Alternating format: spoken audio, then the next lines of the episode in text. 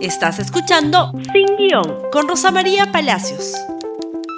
Muy buenos días y bienvenidos nuevamente a Sin Guión.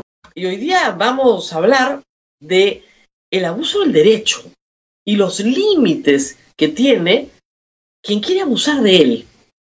Tenemos cuatro ejemplos apenas en estos días que nos pueden permitir entender bien esta institución que es la de limitar el abuso del poder todo poder tiene límites, partemos de esa definición. Lo que el Congreso no entendió.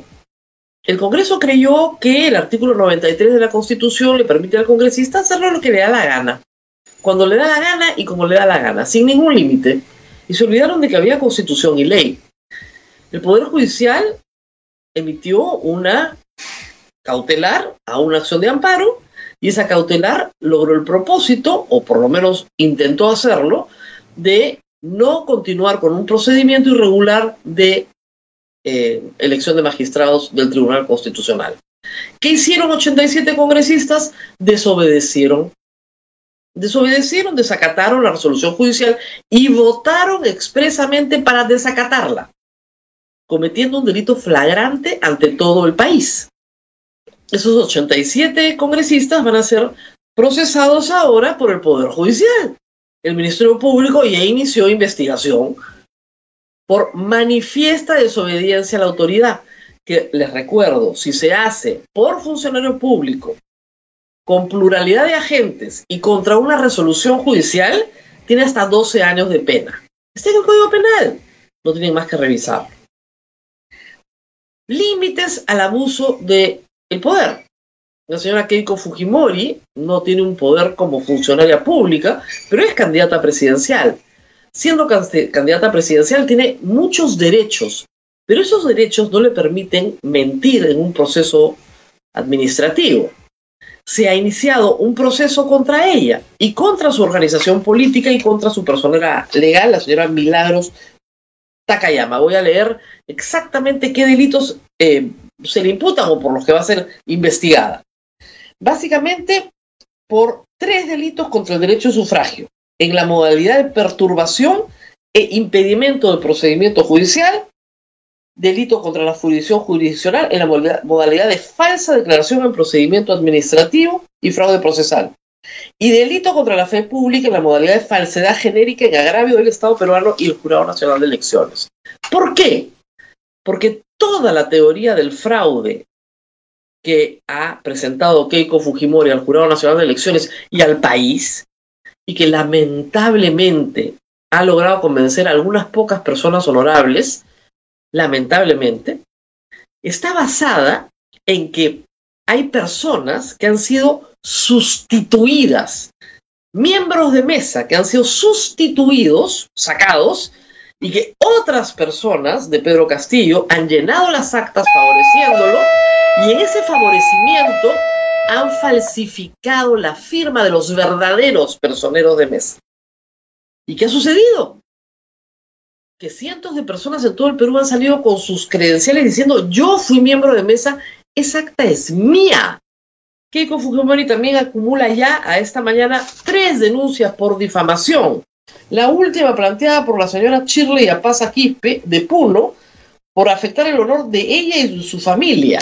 ¿Por qué? Porque dicen que ella no ha firmado el acta que se ha firmado. Yo no entiendo, de verdad, cómo gente tan honorable y respetable como Mario Vargas Llosa y Álvaro Vargas Llosa no ven algo que es tan claro. Estas personas, estos miembros de mesa, sí han sido miembros de mesa. Ellos dicen que han sido miembros de mesa. Ellos dicen que nadie les ha falsificado la firma. No firman igualito que en la RENIEC, firman un poquito distinto. Porque es tarde, es de noche, tienen 12 horas trabajando.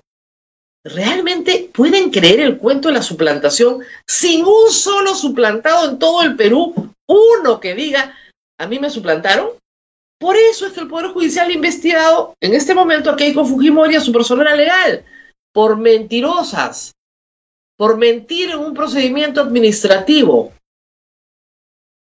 Esa, investigación ya se inició. Pero luego vienen, obviamente, los contraataques, ¿no? El señor Rodríguez Montesa versus el Jurado Nacional de Elecciones. señor Rodríguez Montesa, hermanito, hermanito querido, que ha permanecido tres años en el sistema de justicia, resistiendo ahí que no lo saquen, termina siendo llamado, porque no había otro, para completar el quórum del Jurado Nacional de Elecciones. Pero ¿qué le pasa al señor Rodríguez Montesa? No le provoca resolver. Él ha dicho que vota en contra de lo que dicen los otros tres magistrados. ¿Lo necesitan para formar resolución? No, no lo necesitan para formar resolución. Tres de cinco forman resolución. El señor Rodríguez Mondesa dice que quiere voto singular en todo y que lo va a hacer, bueno, cuando le provoque, a un momento, y está reteniendo todos los expedientes. Ya está todo resuelto en el Poder en el Jurado Nacional de Elecciones. El señor Pedro Castillo ganó. Ganó y está listo para ser proclamado faltan los votos singulares del señor Rodríguez Montesa para completar los expedientes. Y no le da la gana de mandarlos, porque no le provoca, porque no quiere que el señor Pedro Castillo sea presidente. ¿Qué tal? Y todo el país depende del señor Rodríguez Montesa, que obviamente trabaja, ¿no es cierto? Ya sabemos para quién. Situación. ¿De qué fraude estamos hablando? sí, Keiko Fujimori, su personal legal y sus abogados presentan falsa información en un procedimiento administrativo. Si un vocal llamado, porque el otro renunció, ¿no es cierto?, se niega a resolver. ¿De qué fraude estamos hablando? Del fraude que le están haciendo a Pedro Castillo. De ese podemos hablar. Keiko Fujimori ha dicho que no va a reconocer el triunfo de Pedro Castillo. Punto. Se acabó. ¿Eso es una actitud golpista? ¿Quiénes le van a acompañar? O sea, ¿hasta dónde va a llegar el abuso de derecho de Keiko Fujimori? ¿Hasta dónde va a llegar el abuso de derecho del señor Víctor Raúl Rodríguez Montes? ¿Hasta dónde llegó el abuso del derecho del Congreso? Y hoy se anuncia también que un grupo de abogados va a presentar, acá tenemos, eh, Fuerza Popular tiene como objetivo presentar una acción de amparo, porque ha dicho, oigan, esto de las acciones de amparo y las cautelares funciona, contra la proclamación de Pedro Castillo. A ese nivel de conducta procesalmente fraudulenta van a llegar. ¿Por qué?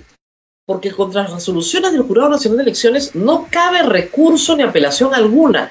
Y eso está en la Constitución que nunca leen, que tanto defienden. ¿ah? Hay que defender la Constitución del 93, no a la Asamblea Constituyente. Yo estoy de acuerdo.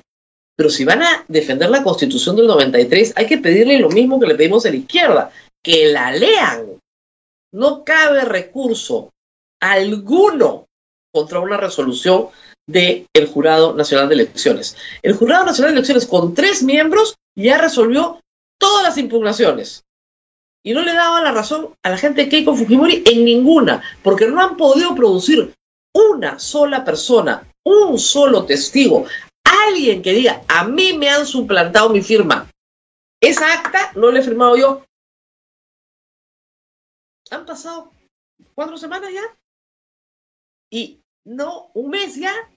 Y no han podido producir un testigo a nivel nacional en 86 mil mesas. Y el cuento de Daniel Córdoba, no, alguien que votó por Keiko Fujimori en primera vuelta, imposible que no haya votado en segunda vuelta, no admite lo que es obvio, el voto estratégico. Mucha gente votó por Keiko Fujimori en primera vuelta para que no gane López Aliaga, para que la derecha más radical no pase a la segunda vuelta. Y luego votaron nulo, porque no van a votar por Pedro Castillo, pero votaron nulo. Mucha gente que votó por Keiko Fujimori, viendo su conducta durante toda la campaña, votó nulo con todo derecho, porque tienen derecho a votar como les dé la gana. A usted le puede parecer irracional, pero la gente tiene derecho a votar como le da la gana. Y ganó Pedro Castillo. Y estamos hasta acá, todos los peruanos, de que esto no concluya. Porque hay un grupete de gente que no entiende que es imposible hacer un fraude masivo y sistemático sin testigos de ese fraude. O sea, están hablando de mil mesas con tres miembros de mesa. Son treinta mil personas. No, perdón, tres mil personas. Más otros testigos que puedan haber, personeros, en fin. ¿Dónde están? Ni un solo testigo. Y se pasean por el mundo diciendo fraude, fraude, fraude, y hay quien les compra el cuento. Pues yo lamento muchísimo, reitero, que Mario Vargas Llosa le haya comprado el cuento completo a Daniel Córdoba, porque se lo compró completito. Espero que pronto salga la confusión cuando se le explique claramente que las supuestas personas suplantadas están acusando a Keiko Fujimori por difamación y que a Keiko Fujimori se le está investigando en el Perú por fraude procesal por mentir en un proceso administrativo, por falsa declaración en procedimiento administrativo. Eso viene ahorita. Y así estamos. Muy bien, yo espero que esta semana proclamen finalmente a Pedro Castillo y que nos podamos concentrar en otros temas que son urgentes para el país, como cómo va a gobernar un señor que tiene tantos anticuerpos en el Perú y que su propuesta inicial económica era tan mala para todos los peruanos y cómo se va a moderar, cómo va a cambiar, qué ofrece en las actuales circunstancias. Asunto que todavía es muy confuso, muy lejano todavía a la población. Esta mañana se ha acordado, se ha informado que va a ser ministro de Salud el señor Hernando Ceballos. Muy bien. ¿Va a mantener el equipo COVID? ¿No lo va a mantener? ¿Cuál es su plan? ¿Va a seguir con los vacunatones? En eso deberíamos estar concentrados y no en los caprichos de una persona que abusa de su poder, de su poder de candidata, de un Congreso que abusa de su poder y de una corte alrededor de Keiko Fujimori que abusa de todos los peruanos y de nuestra paciencia. Muy bien, nos tenemos que despedir. Compartan este programa en Facebook, Twitter, Instagram y YouTube y nos vemos el día de mañana. Hasta pronto. Gracias por escuchar Sin Guión con Rosa María Palacios. Suscríbete para que disfrutes más contenidos.